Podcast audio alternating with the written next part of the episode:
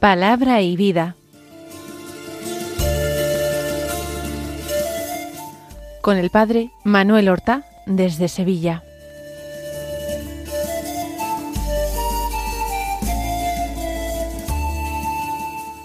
En el nombre del Padre y del Hijo y del Espíritu Santo. Amén. Alabados sean Jesús y María. Muy buenos días, queridos amigos, oyentes de Radio María y seguidores del programa Palabra y Vida. Hoy debería ser el jueves de la octava semana del tiempo ordinario. Y digo debería porque realmente lo que se celebra hoy, primer día del mes de junio, es una fiesta, y una fiesta del Señor. Se trata de la fiesta de Jesucristo, sumo y eterno sacerdote. ¿Cuándo se celebra esta fiesta? El jueves siguiente al domingo de Pentecostés.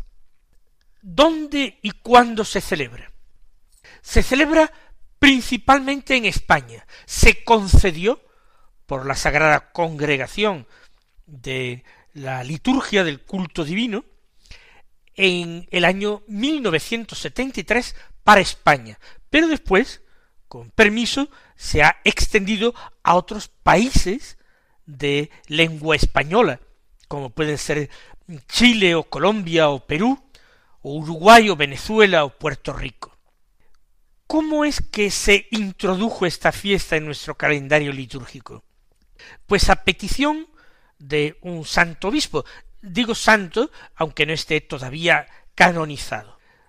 José María García La Higuera fue obispo auxiliar de Madrid, luego fue obispo de Huelva y finalmente arzobispo de Valencia, hasta que presentó su renuncia al cumplir setenta y cinco años y finalmente le fue aceptada. Él fundó una congregación religiosa, las Oblatas de Cristo sacerdote. Y fue por sus desvelos y por sus súplicas que la Santa Sede acordó conceder esta fiesta a la Iglesia española y le concedió oraciones propias para la misa y para el rezo del oficio divino. Por eso eh, vamos a interrumpir la lectura continuada que hemos iniciado y vamos a tomar la importantísima lectura del Evangelio de la misa. Y concretamente en este ciclo A, en que se lee principalmente el Evangelio de San Mateo. Del Evangelio de San Mateo, pues, tomamos del capítulo 26 los versículos 36 al 42 que dicen así. Jesús fue con sus discípulos a un huerto llamado Getsemaní y les dijo, sentaos aquí mientras voy allá a orar. Y llevándose a Pedro y a los dos hijos de Zebedeo, empezó a sentir tristeza y angustia. Entonces les dijo, mi alma está triste hasta la muerte, quedaos aquí y velad conmigo. Y adelantándose un poco, cayó rostro en tierra y oraba diciendo, Padre mío, si es posible, que pase de mí este cáliz. Pero no se haga lo que yo quiero, sino como quieres tú. Y volvió a los discípulos y los encontró dormidos. Dijo a Pedro, ¿no habéis podido velar una hora conmigo? Velad y orad para no caer en la tentación, pues el espíritu está pronto, pero la carne es débil. De nuevo se apartó por segunda vez y oraba diciendo Padre mío, si este cáliz no puede pasar sin que yo lo beba, hágase tu voluntad. Hemos escuchado el Evangelio de la oración de Jesús en el huerto de Getsemaní, auténtico prólogo a los dolores de su pasión. ¿Por qué la Iglesia ha seleccionado para este año este Evangelio? Otros años el texto es de carácter más eucarístico. Pues porque Jesús en el huerto de los olivos está haciendo una plena y perfecta oblación de sí mismo al Padre. Él está ofreciendo su vida. Y esto es precisamente lo que hace, lo que debe hacer el sacerdote.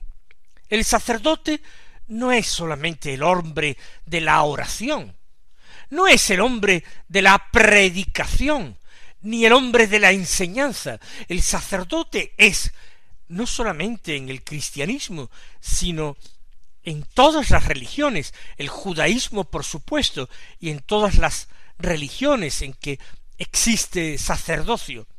El sacerdote es el hombre del sacrificio, el hombre puesto para ofrecer sacrificios, por sí mismo y por el pueblo.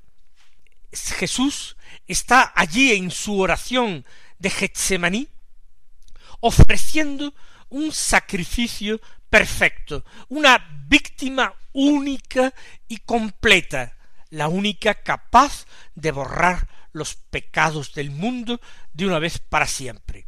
Y esa víctima era él mismo, su propia humanidad, que estaba hipostáticamente unida al Verbo de Dios, a la segunda persona de la eternidad. La humanidad del Verbo, la humanidad de Cristo Jesús, es eh, la plenitud del sacerdocio, la perfección del sacerdocio, el verdadero y único sacerdocio del cual todos los demás son imagen. Jesús ofrece la víctima perfecta, que es él mismo, y la ofrece él, que es el sumo y eterno sacerdote. Por eso la liturgia de la Iglesia nos ofrece este texto. Dice San Mateo que fue con sus discípulos a un huerto llamado Getsemaní.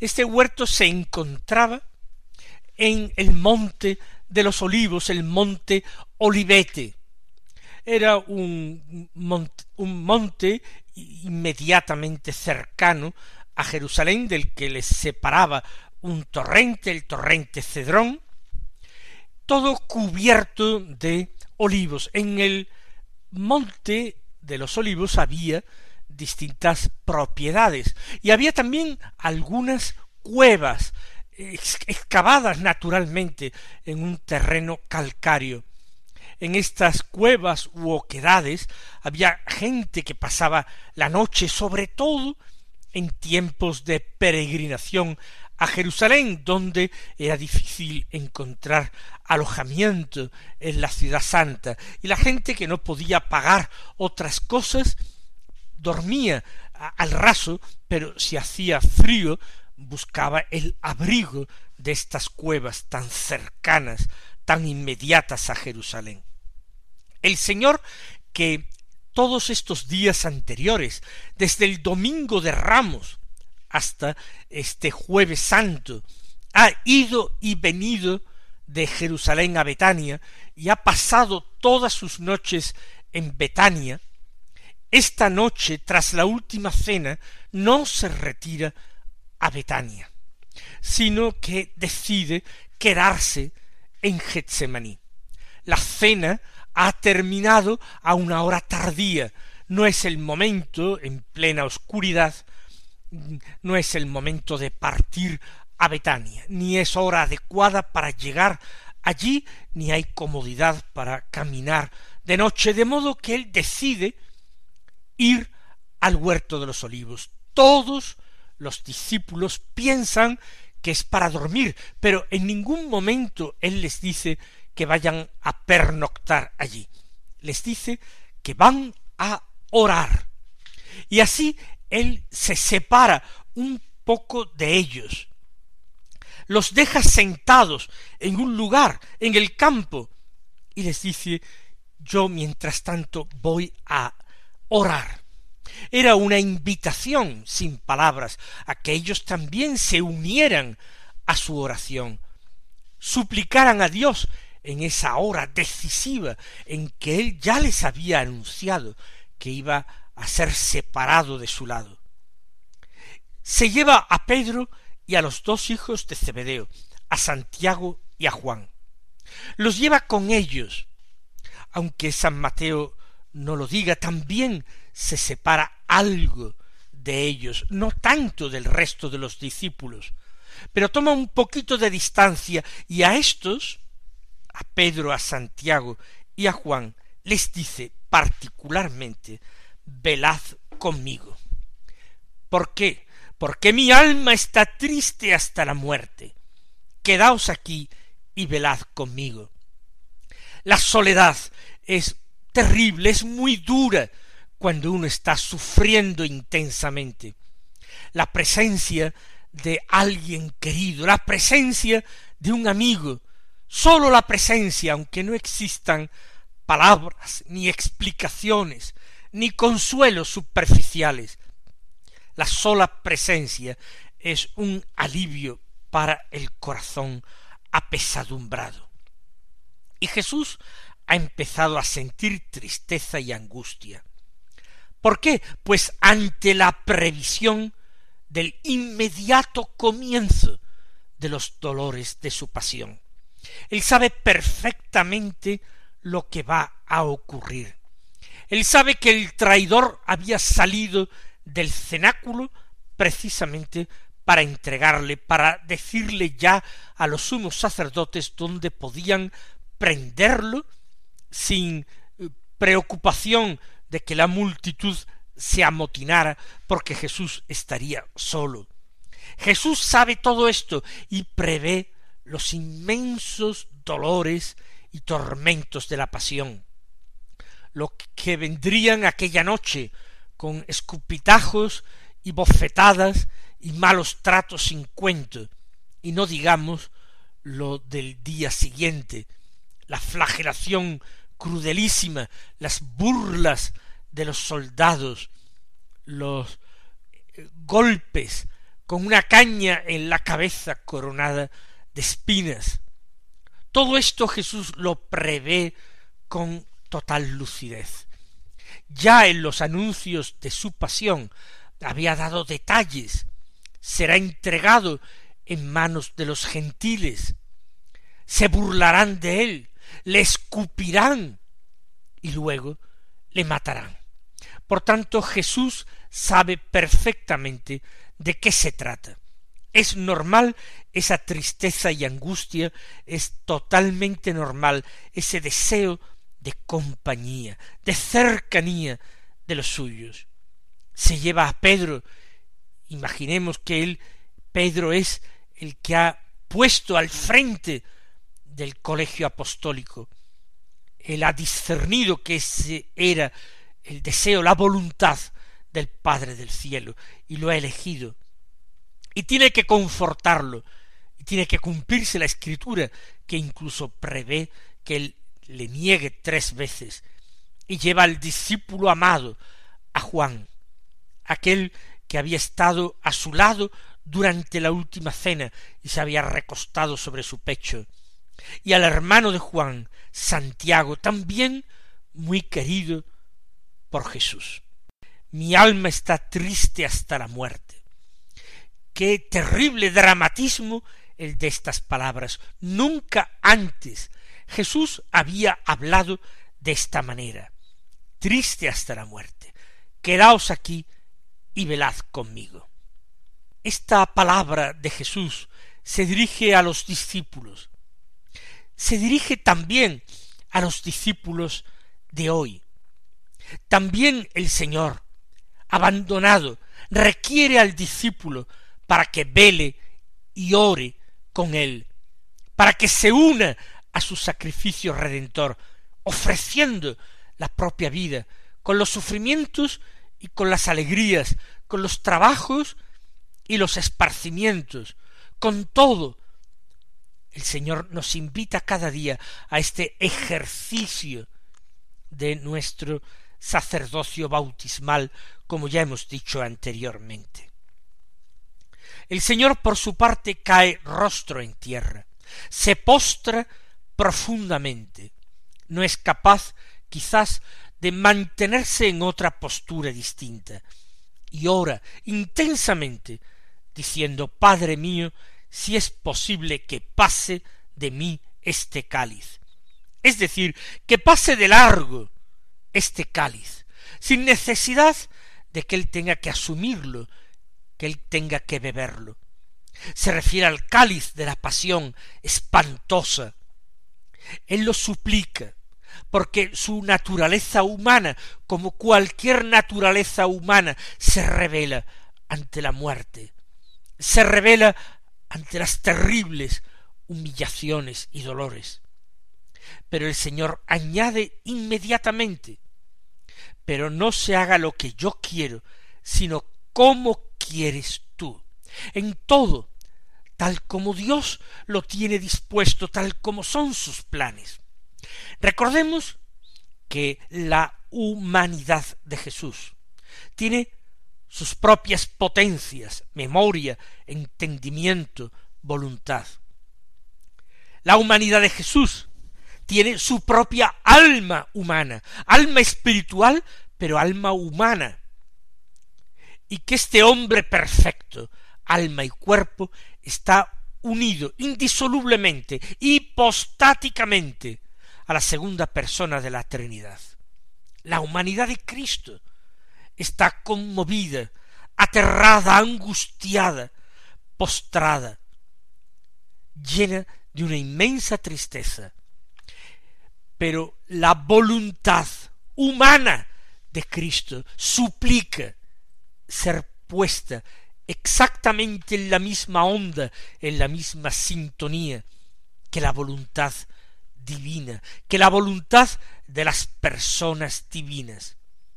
Padre, que no se haga lo que yo quiero, lo que naturalmente quiero, lo que sensiblemente quiero, lo que humanamente quiero, sino que se haga como quieres tú, tu voluntad. Para eso Él se ha encarnado, para eso ha venido, para alimentarse perfectamente de la voluntad de su Padre del cielo.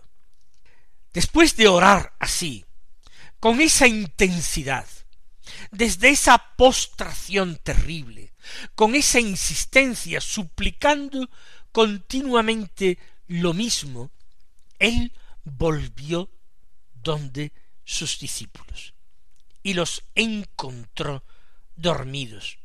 Expresamente les había dicho velad conmigo, quedaos aquí. Pero ellos se han dormido, la hora era tardía. Quizás se encuentran abrumados de tristeza y el sueño es un alivio.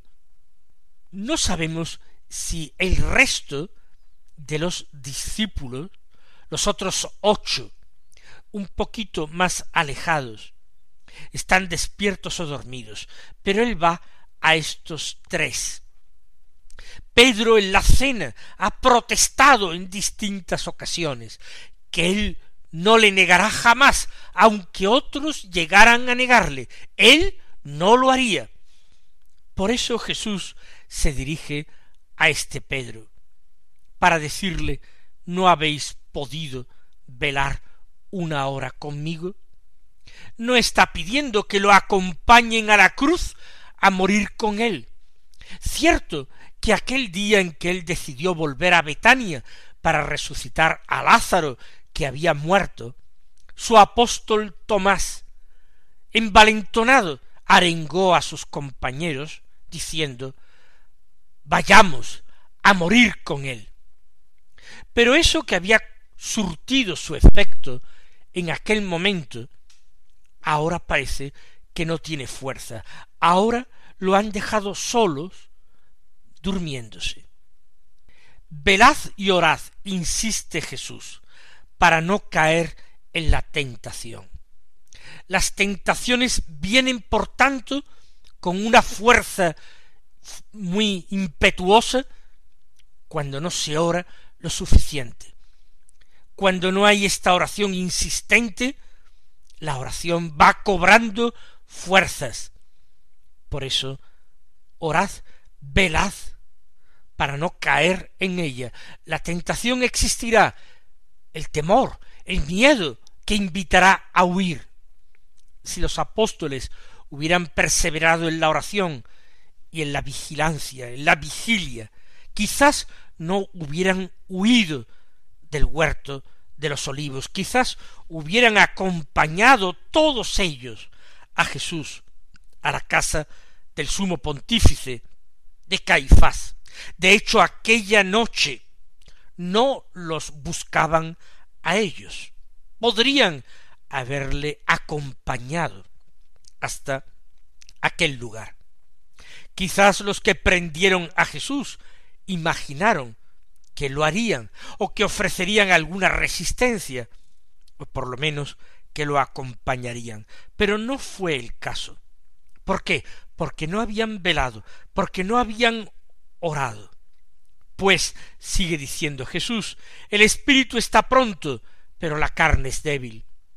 El espíritu está pronto y se manifiesta por la lengua. Sin embargo, la carne es débil y se manifiesta por las obras. Decir una cosa es muy sencillo y muy fácil. Poner en práctica la otra resulta terriblemente difícil y doloroso. Por eso dice Jesús, el espíritu está pronto, pero la carne es débil.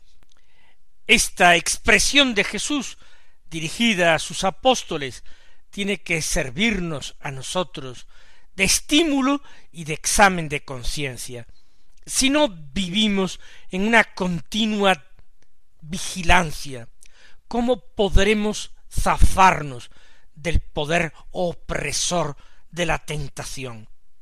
Si no nos esmeramos en la oración diaria, ¿dónde hallaremos fuerza para resistirnos a ese poder sugestivo seductor del diablo. ¿Cómo podremos vernos libres de la tentación? El Señor nos enseña precisamente en el Padre nuestro a orar y a pedir. No nos dejes caer en la tentación, mas líbranos del mal. Y de nuevo se apartó por segunda vez y oraba diciendo, Padre mío, si este cáliz no puede pasar sin que yo lo beba. Hágase tu voluntad. Sigue Jesús ofreciéndose entera y perfectamente a su Padre. Hágase tu voluntad. Si es preciso beber el cáliz de la pasión, aquí estoy. Mis queridos hermanos, que el Señor os colme de bendiciones en esta gran fiesta que los reconoce y lo venera como nuestro sumo y eterno sacerdote. Y hasta mañana si Dios quiere. Han escuchado en Radio María Palabra y Vida, un programa que dirige el Padre Manuel Horta.